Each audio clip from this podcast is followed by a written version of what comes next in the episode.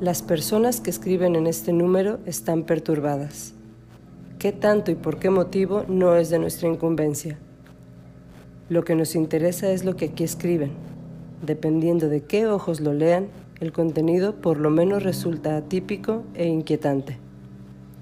Una parafilia es un patrón de comportamiento que conduce al placer de la persona por medio de un objeto, situación, actividad o individuos concretos, independiente del contenido sexual de estos factores.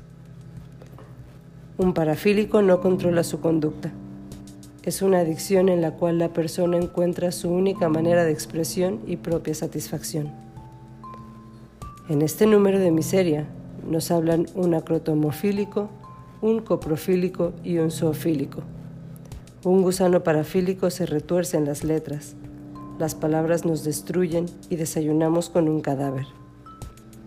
Es un número oscuro, obsceno, bajo es miseria.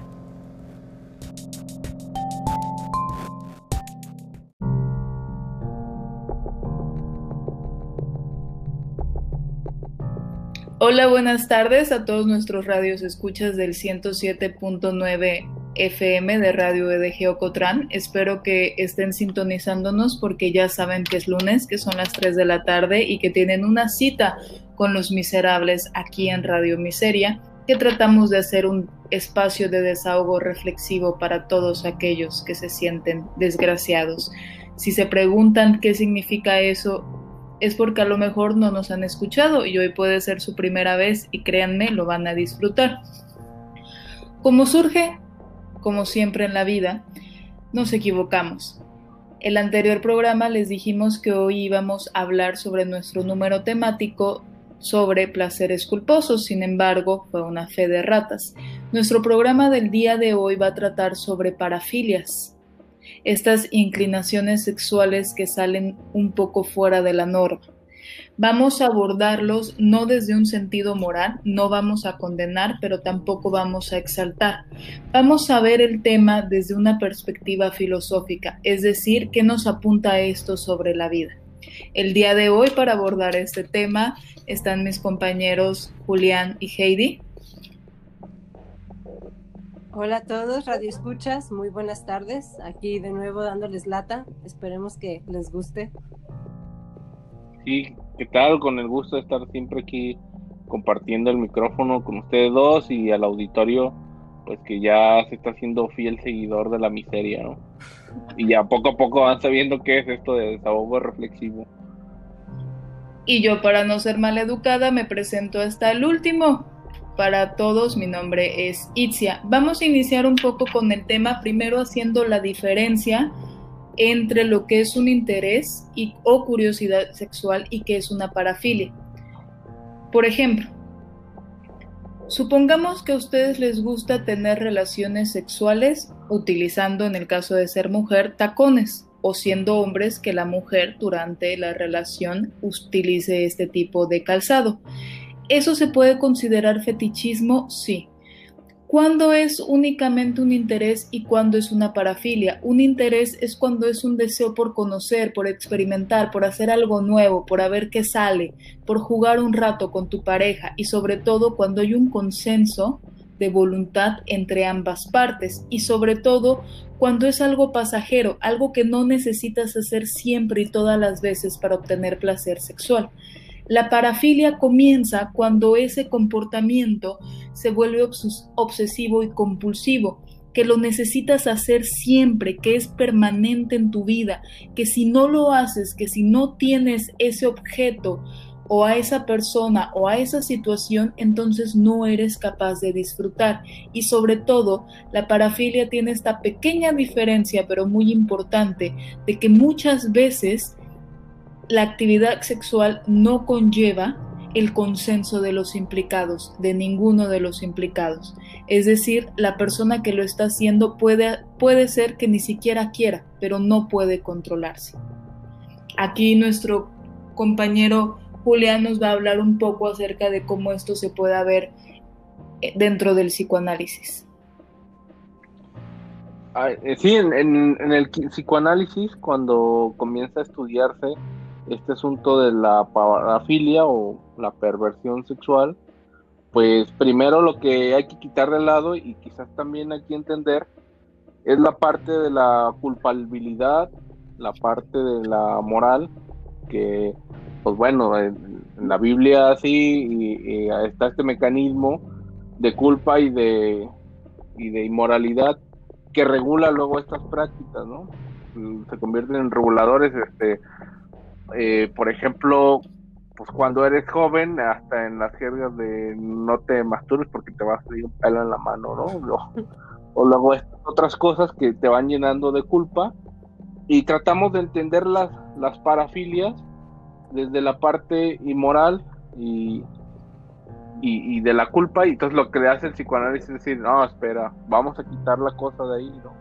hay que tener la cosa más allá de enjuiciar a la gente, si está haciendo bien, si está haciendo mal, si debe castigarlos, pues Dios, ¿no? Entonces, lo que dicen es, lo que sucede es que cuando somos pequeños, pues ahí como al infante le vamos a llamar pues el perverso polimorfo, ¿no? cuando eres pequeño, pues tienes un montón de filias, hasta de tocarte a ti mismo, tocar tu caca, tu orina, pues no hay como esa distinción ya normada, ya normal, de, de, que sí debe ser algo disfrutable normalmente, ¿no?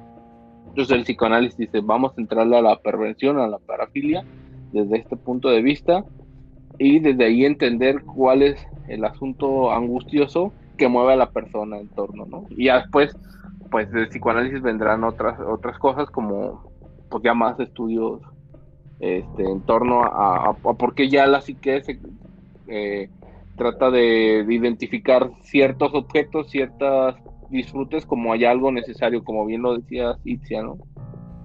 yo creo que primero hay que entender este asunto fuera de moral.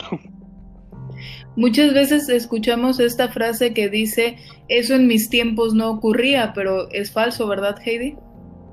Sí, la verdad es que, eh, bueno, antes de, hablar un poquito de esto, quiero retomar lo que decía Julián y un poco lo que decías tú, Itzia, de que al parecer el criterio moral y el desarrollo del criterio moral eh, va muy de la mano con lo que se considera normal, ¿no? En una sociedad o en una época, porque las sociedades van cambiando conforme cambian la, la época, ¿no? Y, y, si tomamos como una parafilia cualquier comportamiento, o de entrada, ¿no? Los comportamientos que salen de la norma, pues si la norma va cambiando respecto a la sociedad y conforme a la época, pues entonces las parafilias también. Entonces se vuelve más difícil establecer eh, qué es una parafilia y qué se considera como una práctica sexual normal. Ahora hay que tener en cuenta también que eh, lo permitido como práctica sexual dentro de la normalidad, pues ha vivido, yo creo, en las últimas décadas, me atrevería a decir, o sí, la última década, un aceleramiento en la ampliación de lo que se considera como normal. Si nosotros nos regresamos a dos décadas y un poco más para atrás, incluso tomando en cuenta este, bueno, a finales del siglo pasado, ¿no? Porque ya a nosotros nos tocó el cambio, pues las prácticas abiertamente consideradas como normales, sexuales, eran muy reducidas. Si lo vemos desde la lupa de nuestra sociedad mexicana, católica, cristiana, eh, religiosa y demás, híjole, pues prácticamente solamente el misionero y para de contar, ¿no? Entonces, eh, de entrada creo que hay que tener en cuenta que la sexualidad humana es un horizonte muy, muy amplio que como todo está regido por convencionalismos sociales y que eso va, no sé si determinar a fondo, pero sí va a influir en lo que se considera una parafilia o no. Así como eh, las parafilias entonces han ido cambiando a lo largo de, de, toda la humanidad, pero siempre ha habido algo que se considere fuera de lo común o fuera de lo normal. Es decir, siempre ha habido parafilias. Lo interesante sería ver si hay parafilias que siempre han permanecido en ese lugar o si han surgido comportamientos sexuales realmente que, que antes no hayan existido, ¿no? O si estamos tratando de, de, comportamientos sexuales, pues que han existido a lo largo de la historia, ¿no? De siempre. Ahora sí que también eh, el, el mecanismo siempre ha sido que lo normal es el disfrute entre órganos sexuales, pene, vagina, dentro de una relación heterosexual y pues por eso mi abuelita se escandaliza de repente eh, relaciones homosexuales, ¿no? Porque el estándar normal es el disfrute son a través de órganos y a través de lo heterosexual. Y aquí voy a meter tantito nomás, perdón, Itze, te quito la palabra, el, mi aguijón tantitito. Eso que se ha considerado normal, como dice Julián, el disfrute pene-vagina, en realidad, si lo vemos también desde otra óptica, quien, quien se ha visto mm, principalmente beneficiado bajo la normativa de sexo heterosexual, eh, y cuya, pues, lo más importante es la penetración, el pene vagina, quien se ha visto principalmente beneficiado de esto ha sido el varón, que es su forma de disfrutar la sexualidad, ¿no? O sea, incluso en relaciones heterosexuales, sin meternos en la homosexualidad que en un punto de la historia se pudo haber visto como parafilia, ¿no? Si vamos a ese a esa parte conservadora, nos quedamos con esa parte conservadora, que por supuesto yo no estoy de acuerdo con eso, pero me sirve para ejemplificar, eh, los, los cánones de la normalidad no son beneficiosos para el disfrute sexual de las mujeres. ¿Sí? Vamos arrancando con esto nuestro primer bloque y antes de despedirnos para dar inicio al segundo bloque, les voy a contar nada más para que se den cuenta de qué va el programa algunas parafilias. Necrofilia, sexo con cadáveres. Sofilia, sexo con animales. Sonecrofilia, sexo con cadáveres de animales.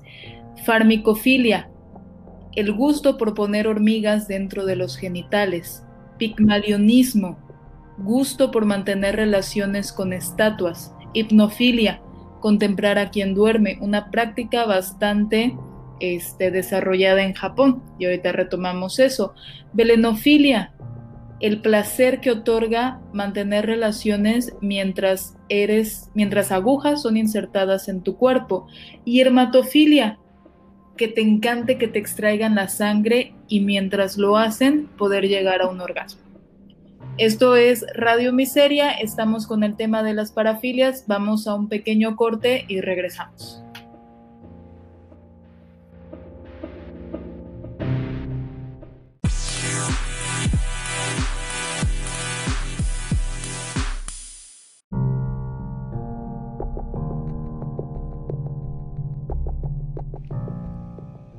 Estamos de vuelta en Radio Miseria, como ya se habrán dado cuenta, eh, y estamos platicando acerca de las parafilias. Itzia nos comentó de algunas, nos enumeró algunas, solo algunas de las parafilias que existen, porque hay otras, otras muchas. Eh, dimos un pequeño pues contexto de qué se trata, eh, cuál es la diferencia o el límite entre una parafilia y una simple atracción por alguna práctica o algún interés por alguna práctica. Y pues como ustedes saben, porque lo hemos dicho en reiteradas ocasiones, paralelo a esto tenemos otro, otro proyecto que es en realidad el proyecto madre, que es la revista Miseria, ¿no?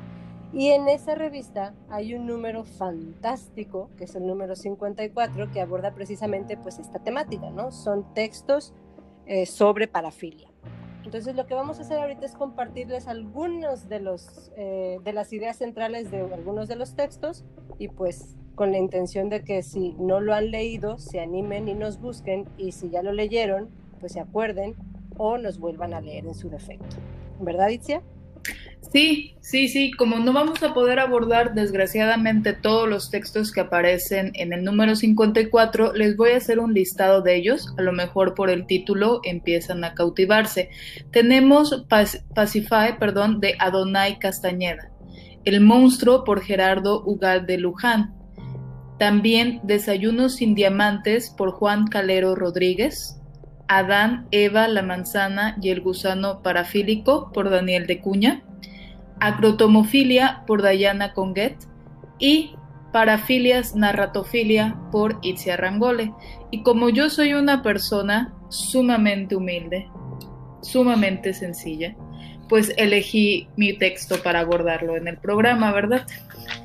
En este, en este texto de Parafilias Narratofilia enumero algunas de las parafilias que ya les mencioné en el segmento anterior, pero también otras. Por ejemplo, está la prusjofilia, que es el sexo con peluches, la misofilia, que es este placer que otorga el oler ropa interior ajena.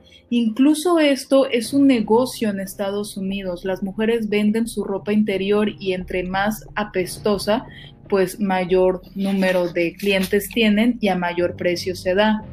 Está la capnolapnia, que es excitación al ver al otro fumar. La autonepiofilia, que es el usar pañales para mantener relaciones la dendrofilia, que es el placer hacia los árboles, que el vaivén de las hojas verdes de los árboles pues te produzca ciertas sensaciones un poco enigmáticas a la vez que eróticas. La oprofilia es la excitación cuando te apuntan con un arma. Usualmente las personas ante esto se asustarían, pero hay quien dice, a mí eso es lo que me va. a quien se le dispara el gatillo. Exactamente, a mí ponme. Dale, dale. Está también la hermetofilia, que es ver, untar o incluso vomitar. Que te unten el vómito, ver cómo el otro vomita o tú mismo vomitar para obtener excitación. La anilopnia, que es el gusto por las mujeres mayores. La draquifilia, que es sentir placer cuando ves a una persona llorar. También está, y a lo mejor esta es la práctica más común que se da en algunos dormitorios que quieren experimentar sin llegar a la parafilia, que es la asfixiofilia. No hay que explicar que te asfixien, que te guste que te asfixien. Muchas personas aquí utilizan una palabra clave para no llegar este, más allá ¿no? de lo adecuado. Y otra cosa que a mí me da mucha curiosidad es que usualmente las parafilias se mantienen en el cuarto, se mantienen ocultas, no es algo que se conversen. Y a veces son prácticas tan obscuras, por decir anónimas, por decir privadas, que aquello que en público dices que te disgusta, en privado es aquello que te atrae. Por ejemplo, el voyerismo es el placer por mirar a otros mantener relaciones sexuales o incluso por mirar a otra persona. Esto se da mucho en esas escenas de películas donde te muestran a la vecina guapa por la ventana que se está quitando la ropa y hay siempre un mirón con un este desde la ventana observándola pero en la pornografía existe el término Big Beautiful Woman, que significa grande y hermosa mujer. Y en este tipo de pornografía los hombres les pagan a las mujeres por verlas comer. Estamos hablando de mujeres con grandes, pues, extensiones corporales, ¿no? Usualmente en público tú dices que las mujeres obesas no te atraen y en privado ahí estás buscando videos de estas mujeres comiendo. Y sobre todo me centro en la narratofilia, que es el encontrar placer al leer relatos eróticos obscenos. Y esto no es una actividad que se podría considerar tan rara. Y aquí voy a poner un ejemplo de una de las publicaciones más vendidas desde 1978 en todo México y que todos en alguna vez en nuestra vida nos la hemos topado tanto de chicos como de grandes. Incluso hay quien ha de ser lector asiduo aunque lo niegue. Estoy hablando de una publicación que incluso ha sido exhibida en Praga como ejemplo de literatura erótica de calidad. Señoras y señores, el libro vaquero. Así que aquí el libro Vaquero de México está compitiendo contra Marqués de Sade y George Bataille, que si me lo preguntan, Marqués de Sade es eh, un poco de mi disgusto, no por su calidad literaria, sino por las cosas que escribe, que uno tiene que tener estómago. Y el libro vaquero tiende a ser más romántico, si es posible el término, pues siempre la mujer es la que se le ofrece voluntaria y ardientemente al vaquero, ¿no? No cabe duda que nuevamente la visión masculina, ay, ¿no? los deseos, las fantasías masculinas. Oh, es que en México somos bien cochinotes, oye, ¿no, es cierto? oye, pero eso del boyerismo, a ver, esto del boyerismo es como una parafilia light, ¿no? O sea, no está como tan del lado de la parafilia como tal, a menos, y aquí es donde viene la cuestión interesante que tú mencionabas en el primer bloque, que cuando se habla de una parafilia se habla de un comportamiento de alguna manera compulsivo que debes tener como condición, o sea, que eso funciona como una condición para lograr eh, excitarte sexualmente, ¿no? Es decir, que si esto no está, no existe. Tú me, este, perdón, no, si esto no está, eh, pues no consigues placer o excitación sexual la persona que, que la padece. Y eso es interesante porque tú misma hiciste la referencia o la analogía con algo como em, que el fetichismo es pasajero o, el interés es pasajero, mientras que la parafilia parece estar ligada a otro concepto filosófico que es muy importante, que es la identidad, ¿no? O sea, pertenece a la persona, forma parte de su ser, tan así que una de las dimensiones personales de alguien, que es la sexualidad, no puede verse satisfecha o no puede verse desarrollada si no está esa otra parte. Que de alguna manera, eh, pues también debe ser, esto lo vamos a tocar más adelante, nomás lo digo así por, porque ahorita toca con el tema, debe ser bastante em, encadenante, poco libre, tener que depender de estas cuestiones, ¿no? Para poder desarrollar eh, la dimensión sexual. Ahora que cuando estabas platicando, Itzia, de, los, de, tu, de, tu texto y del montón de parafilias que estabas enumerando, me acordé, recomendación, de este texto buenísimo cuando dijiste de la, de la, de la ropa interior que se vende, que también está en la, en la revista, que es Delivery, ¿no? Eh, Buenísimo, eso sí, antes de que se me pase, búsquenlo, léanlo, les va a encantar. Es uno de los, bueno, en mi caso es uno de mis textos favoritos. Y eso no solamente pasa en Estados Unidos, en Japón también pasa. Las mujeres eh, venden su ropa interior y lo que tiene más, la, ropa interior que se vende más cara es la ropa interior manchada de menstruación. No solamente más apestosa, sino que aquella que está manchada, ¿no? De, este, de sangre pues, menstrual. No sé si quieres comentarnos algo, Julián. También iba a comentar Delivery, así digo por dos. Es un, es un gran texto, ¿no? Y que, bueno, me, me ha tocado ver que hasta Mercado Libre se ofrecen estos productos, ¿no? Entonces, la primera vez que vi eso dije, oh, ¿qué está pasando aquí, no? Entonces ya haciendo la investigación, pues entonces ya entiende, andaba viendo no, pero de, lo que han dicho aquí, o sea, este, el, asunto es que está de por medio esta parte obsesiva y una parte de la dependencia para, o sea, siempre querer sentir placer a partir de eso y siempre quererlo sentir este en todo momento, ¿no? O sea, como y, es la parte donde ya se inventan las curas, ¿no? O sea, ¿cómo, ¿cómo le hacemos para curar a esta persona y que vuelva a normalizar su excitación sexual a través de lo que llamamos normal, ¿no? Este, el contacto entre dos genitales, ¿no? Entonces, mucho de lo que hemos visto aquí es que de por medio no está esto. Entonces, seguimos discutiendo y regresamos. con esta canción de Soda Stereo, seguramente ya lo han escuchado. Zoom.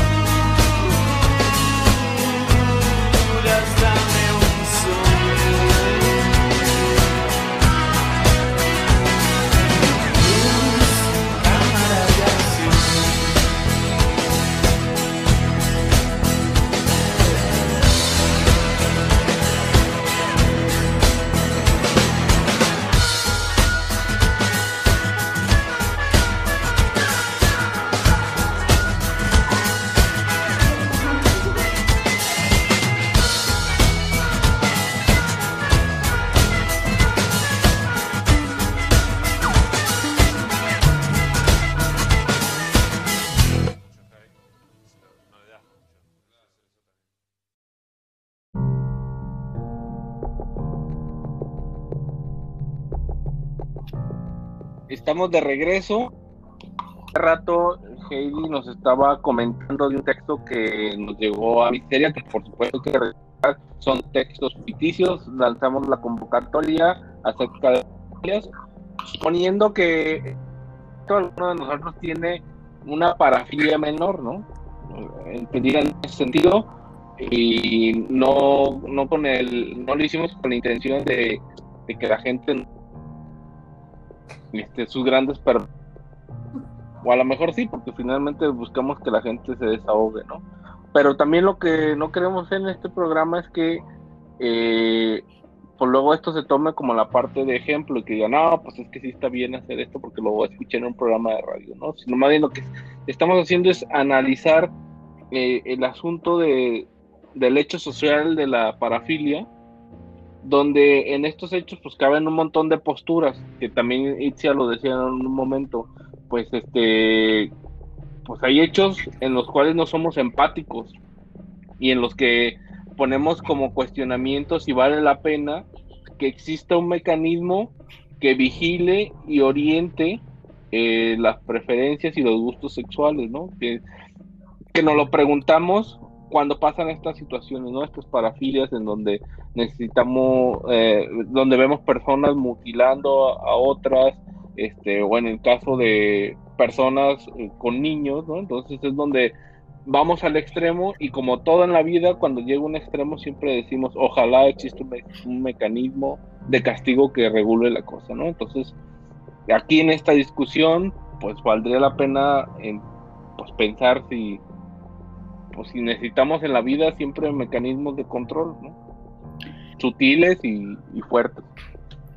Creo que también es un tema escabroso al cual nos estamos metiendo en este programa y obviamente pues una hora no nos va a dar para analizar todo el espectro de la sexualidad humana este, desde ninguna arista, ni desde la psicológica, ni desde la filosófica, ni psiquiátricamente. En principio porque pues no somos profesionales en el tema, únicamente somos personas tratando de dislucidar qué es lo que hay en torno a todas estas prácticas y conductas humanas. Hay una frase latina que dice, soy humano, nada humano me es ajeno, ¿no? Muchas veces consideramos que todo esto que que se habla acerca de los placeres sexuales anormales son cosas alejadas, son cosas que no pasan en nuestro círculo más cercano. Y muchas veces eso es lo que propicia que las personas mantengan este anonimato y este sufrimiento cuando ellos mismos padecen de una parafilia que no pueden controlar.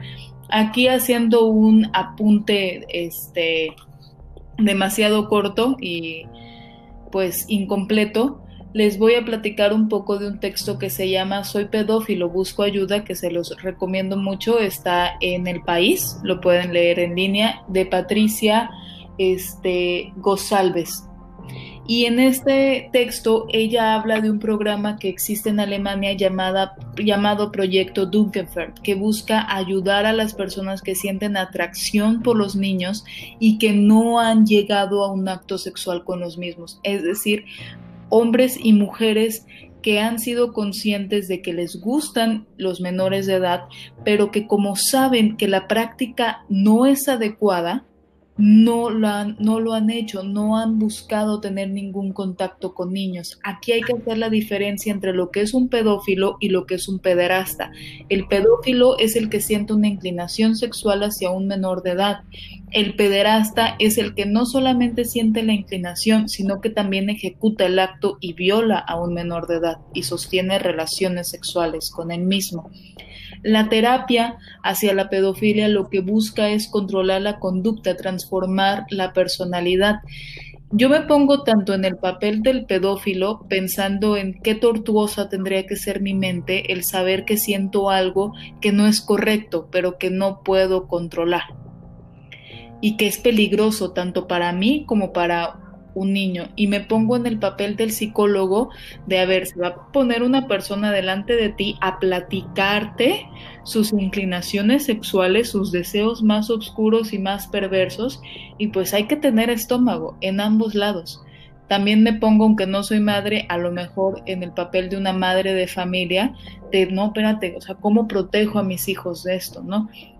No, las parafilias no pueden ser abordadas desde un único punto de vista y con una mente cerrada. No podemos juzgar esto está bien, esto está mal, esta persona es mala, esta persona es buena, porque hay un sinfín, un sinfín de posibilidades y un sinfín de este, opciones que no estamos viendo y que nuestro papel como personas y nuestra responsabilidad como seres humanos empáticos que vivimos en un mundo rodeado de otros seres humanos es tratar de comprender al otro, hasta donde sea posible, claro. Sí, eh, yo creo que lo primero que hay que mirar es que estas cosas pues existen, ¿no? Existen así como seres humanos a decir, ah, esto es bueno, esto es malo todas las personas tenemos nuestros problemas, ¿no? En ese sentido, creo que eh, todos podemos llegar a sentir por algunas cuestiones de nuestro de nuestra persona cierta, cierta culpabilidad, como el caso de algunas de las personas parafílicas que sí lo hacen consciente y lo sienten, ¿no? Entonces, eh, al final de cuentas, si tomamos en cuenta que todos formamos parte de, una sociedad, pues lo ideal es que encontremos o busquemos, creo yo, los mecanismos para que esta pueda funcionar con la mayoría de sus integrantes, ¿no? Si tomamos en cuenta a las parafilias como una enfermedad, hay que tener que entonces es algo que va más allá de la voluntad del ser humano, la voluntad de la persona, como es el caso de los alcohólicos anónimos, ¿no? O de, los alcohólicos, que dice, pues siempre un alcohólico, pero eh, el alcoholismo está considerado ya algo como más allá que un gusto por el alcohol, es una enfermedad, es algo que no se controla por principio. Eh, entonces, esto por un lado. Por otro lado, pues también vivimos en un mundo, y este es el otro lado de la moneda, que en donde apelando precisamente a la identidad, a la libertad y demás cuestiones, pues hay una, una derecho a querer estar enfermo, ¿no? O sea, si yo soy, eh, si a mí me gusta drogarme y sé que soy drogadicto, pero pues es mi cuerpo, es mi vida y lo quiero hacer, pues tengo derecho. Si a mí me gusta mutilarme, si a mí me gusta, es, eh, si yo siempre soy una persona del texto que, que, leí por ahí, eh, Dan, día, eh, que solamente derecho. Este derecho. Entonces también yo creo que hay que hilar muy fino en estas cuestiones de a qué tener derecho no tenemos derecho entre comillas no a que llegan nuestras libertades. Pero bueno suponiendo que estamos hablando de una persona que tiene una parafilia y que le remuerde la conciencia y que quiere arreglarse seguramente no solamente por cuestión de vergüenza Creo que el límite está también en ser consciente de qué tanto daño puedo ocasionar a otro si llevo a cabo lo que tengo en mente, ¿no? Y en función de eso, es un, me imagino yo, no soy experta ni sé mucho de esto, pero me imagino yo que es un largo tramo entre aceptar, asumir, trabajar para, entre comillas nuevamente, reparar y además está la otra parte que no controla el individuo, que es que la sociedad te acepte y te brinde una, una segunda oportunidad. ¿No? Que a veces, ¿sabes qué? Pues sí, yo tengo esta inclinación por los niños, pero, güey, ¿sabes qué? Pues estoy reformado, ¿no? Ya salí de la calle, cumplí mi condena, este, dame chamba, como pasa con los convictos o los ex convictos y dices, no, pues es que estuvo en la cárcel, pues no, ¿no? Entonces, yo creo que también eso es bien delicado porque a veces la sociedad con, con individuos bien intencionados puede generar esta, esta dinámica de, de, de exclusión, rechazo, y, alimentar que esa parafilia pues deje de ser un sueño también y se vuelva realidad. No quiero decir con esto de que, ay, sí hay que abrirle la puerta a los pederastas y que, ay, no, sí hay que... Creo que lo que estamos haciendo es poner sobre la mesa un asunto que es mucho más complejo que decir solamente, esto, esto se vale, esto no se vale, esto es enfermo, esto no. Ah, y si es enfermo es tu culpa, porque creo que ahí radica también muchos de los juicios que hacemos, ¿no? Sí, hay muchas personas que dicen, no, eso no es cierto, eso de que no lo controlan, eso de que es una adicción y no pueden este, hacer nada por controlarlo, es una mentira. Y eso pues denota una gran ignorancia con respecto al tema y también una gran incapacidad de ponernos en el papel del otro. Bueno, creo que se nos ha ido acabando el tiempo. Por mi parte, solo me resta invitarlos al siguiente programa, que vamos a tratar de hacerlo un poco más ameno, acerca de deudas literarias. ¿Cuáles libros se nos han quedado siempre en el librero? Y por más que decimos este año, este sí año, en este año sí lo voy a leer, pasa el tiempo y el libro todavía no es abierto. Sí, también en recordarles que este es un, pues un espacio breve eh, no intentamos agotar ninguna discusión. Para eso, si alguien quiere seguirla, pues estamos en redes sociales, en Facebook, en Instagram y en Twitter como Revista Miseria y en Facebook e Instagram como Radio Miseria. Ahí escríbanos, mándanos un inbox. Eh, también está nuestro correo de la misma revista y ahí le seguimos. Entonces, muchas gracias por escucharnos. Que tengan un buen día. Adiós. Adiós.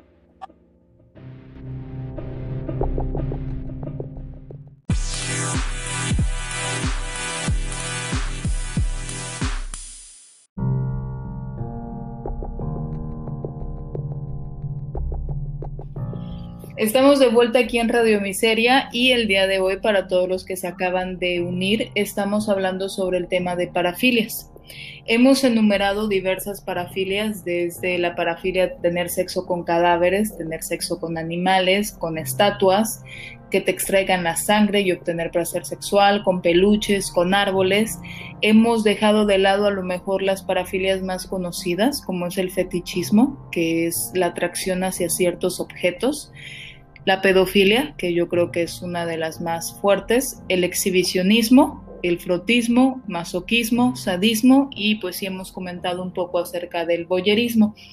Ahora, el que nosotros estemos hablando de parafilias lo puede hacer cualquier persona, ¿no? Como nosotros, desde un punto literario, desde un punto de investigación o desde un punto de mira lo que sucede en este amplio espectro de la sexualidad.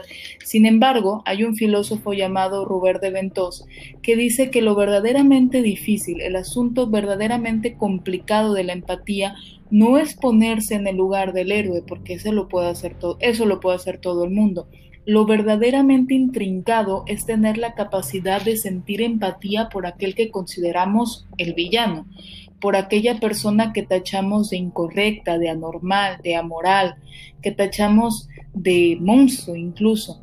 Y en este sentido, muchas, en muchas ocasiones la parafilia perjudica gravemente la psique del individuo que la sufre, porque vamos a ver que las parafilias son consideradas una enfermedad mental y que están enlistadas en el Manual Diagnóstico y Estadístico de los Trastornos Mentales, que es ahora sí que el manual donde las enfermedades quedan instauradas para que los profesionales puedan saber cómo detectarlas y cómo otorgar la terapia adecuada para tratar de ayudar a controlar la conducta. A partir de este punto, podemos concluir que una parafilia no es algo que, contrario a lo que podamos pensar desde un análisis superficial, la persona controla, no es algo que si quiero lo hago y si quiero no lo hago. Que seas parafílico significa que compulsiva y obsesivamente recaes una y otra vez en la conducta, es como una adicción. No, no es como una, es una adicción. Y para abordar un ejemplo literario al respecto, pues Heidi nos va a hacer favor de contarnos uno de los textos del número de la revista. Así es, por si no les habíamos arruinado sus planes románticos para esta noche, vamos a continuar. Eh, sí, hay un par de filias, de parafilias más bien, eh, que pues por ser pares, como los acabo de exponer, se complementan bastante bien, ¿no? Y se encuentran en este texto que ahorita les voy a platicar de qué se trata. Eh, el texto empieza diciendo que la policía está buscando a Federico Grimaldi, un personaje ficticio, ¿no? Quien, quien desapareció después de un incendio en aparentemente su propiedad. Para dar con esta persona, le solicitaron a su psiquiatra que les facilitara las grabaciones de las conversaciones que habían tenido con él. En estas grabaciones, descubren que Federico tenía un gusto sexual por las personas amputadas, es decir, por la acrotomofilia. La acrotomofilia entonces es el gusto sexual, bueno, más allá del gusto sexual, ¿no? Más allá de un gusto, pero vamos a dejarlo así, por las personas que están, que, que han mutiladas, amputadas, sin algún miembro, etcétera, etcétera, ¿no? En este caso, la persona que cumple estas características es B o B, ¿no? Así aparece simplemente. Y el texto es la descripción de cómo se relacionan, pues Federico Grimaldi y la señora o la señorita B. Eh, saliéndome un poquito del relato, la acrotomofilia tiene una, pues, una parafilia par, porque así las presenté, que es la apotemnofilia, es decir, mientras hay personas que sienten una atracción sexual compulsiva por personas que están mutiladas, pues también hay personas que gustan de mutilarse o de amputarse voluntariamente partes de su cuerpo sin que estén, sin que éstas estén pues eh, en mal estado o que tengan algún problema, ¿no? Basta dar una, una búsqueda rápida en Google para encontrar algunas historias. Eh, yo lo hice y la verdad es que es sorprendente la cantidad de, de, casos que hay, ¿no? Uno podría decir, pues en mi vida se me hubiera pasado por la cabeza que eso podría existir, pero sí lo existe.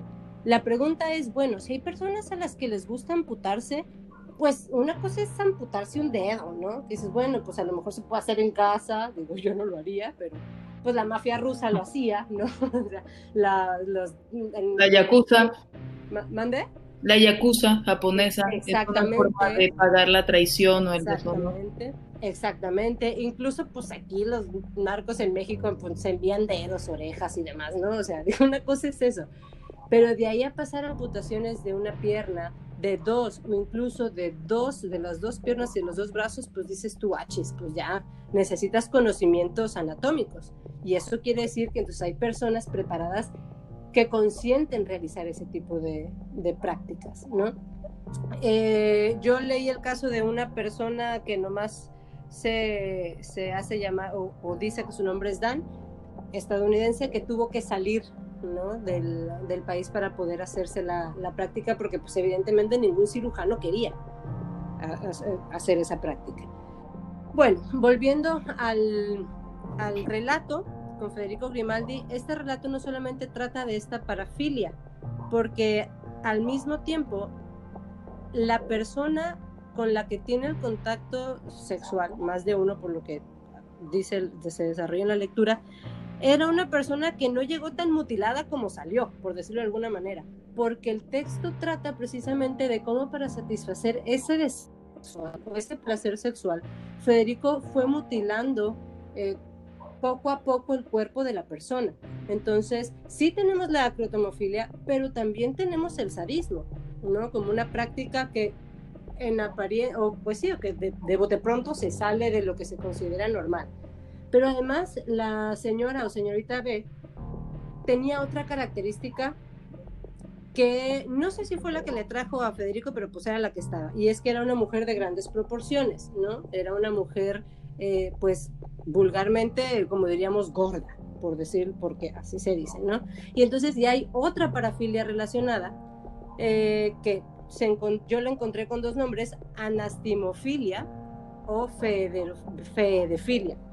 Entonces, ¿qué es este gusto o esta atracción sexual por las personas con sobrepeso o gordo? ¿no? El asunto, creo yo, eh, es que estas parafilias, tal vez valdría la pena pensar si en las otras se cumple esta misma condición y puede servir como una limitante entre una parafilia y un simple fetichismo, es que estas parafilias van de la mano con eh, lo que se considera poco sano, porque por ejemplo una persona obesa eh, los, pues es un problema de salud pública la obesidad, por ejemplo, ¿no?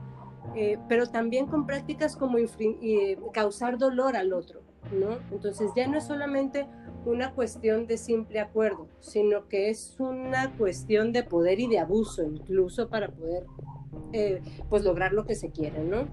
Entonces ahí se los paso al costo, ahí está este texto que está muy interesante también. Sí, creo que importante hacer aquí la, la, aclaración para evitar malos entendidos. No estamos diciendo que si alguien se siente atraído por una persona que no tenga algún miembro corporal o por una persona este, cuya cuyo peso caiga ya en los niveles de sobrepeso o de obesidad, esto no significa que tenga una parafilia. La parafilia comienza cuando únicamente te atrae a alguien por el simple hecho de ser obeso o por el simple hecho de que le falte un miembro corporal. Tú a lo mejor eres una persona que siempre ha sentido distintas inclinaciones sexuales, a lo mejor nunca has sentido una inclinación sexual por las personas obesas, pero un día conoces a alguien divertida, inteligente, que te agrade y va, te gusta y lo haces. Eso no es una parafilia. La parafilia comienza cuando necesitas que la persona sea obesa para que te llame la atención y que esto sea siempre y todas las veces. Y creo que esto va de la mano con algo que no es tan fuera de lo normal, ¿eh? creo que esto va de la mano de, cosificar a la persona. Cuando la persona mutilada la tomas como objeto de satisfacción, entonces es una parafilia, ¿no? Porque necesitas que eso es además una condición, que sea eso, no te importa la persona como persona, como individuo, te importa su condición de mutilado, obeso, eh, niño en el caso de la pedofilia, ¿no? No es que te sientas atraído por la persona. Y esto es algo muy importante, porque cabe, cabría preguntarse entonces, por ejemplo, si a mí solamente me gustan los chicos altos y es la única condición para que me guste alguien que sea alto, o en el caso de los varones, si las, si las mujeres chichonas son las únicas que a mí me gustan, ¿no? O sea, que, ¿en dónde estás posando aquello que eh, te atrae o despierta tu sexualidad, si es en un conjunto que es el individuo o si es en una, en una característica y entonces la, la, vuelves o lo vuelves objeto de tu disfrute, de tu placer o de tu satisfacción. Yo creo que esa diferencia es importante y con eso podemos dejarlos pensando tantito mientras nos vamos a un corte y regresamos.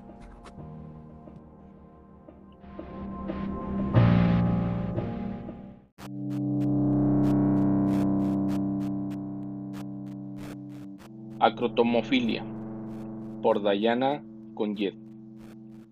Luego de la desaparición de Federico Grimaldi, los agentes de policía solicitaron las grabaciones al sector de psiquiatría a fin de hallar datos certeros de su paradero. Por desgracia, esto fue todo lo que pudo rescatarse después del incendio provocado por Grimaldi antes de su fuga. Sesión 1. ¿Quiere hablarme de ella? Conocí a B en una página de citas por internet. No sabía que era diferente hasta que la vi. Sección 2. ¿Usted sabe lo que hizo? ¿Carece de ética? Sección 3. ¿Se da cuenta de que usted padece una parafilia?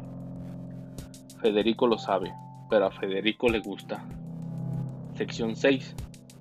¿Le excitaba que B estuviera en silla de ruedas? Resultaba más fácil penetrarla así. Sección 10. Cuénteme, ¿qué le hizo a B? Dejaba que la cera de la vela recorriera todo su cuerpo. Me miraba con cara de horror, pero era parte del juego. Sección 15. ¿Por qué le amputó las piernas a B? Porque se resistía y no me dejaba entrar. Era gorda, y había que cavar bastante. Sin piernas era más fácil. Separaba la carne con los dedos y listo. Después de todo, le hice un favor. ¿De qué carajo le servían las piernas? Estaban de adorno. Sección 20. Por lo que cuenta siguió amputando a B. Sí, era adictivo. Una vez que uno empieza no puede parar. Era como cortar rodajas de salami. Sección 40. ¿Qué sentía por B? Envidia.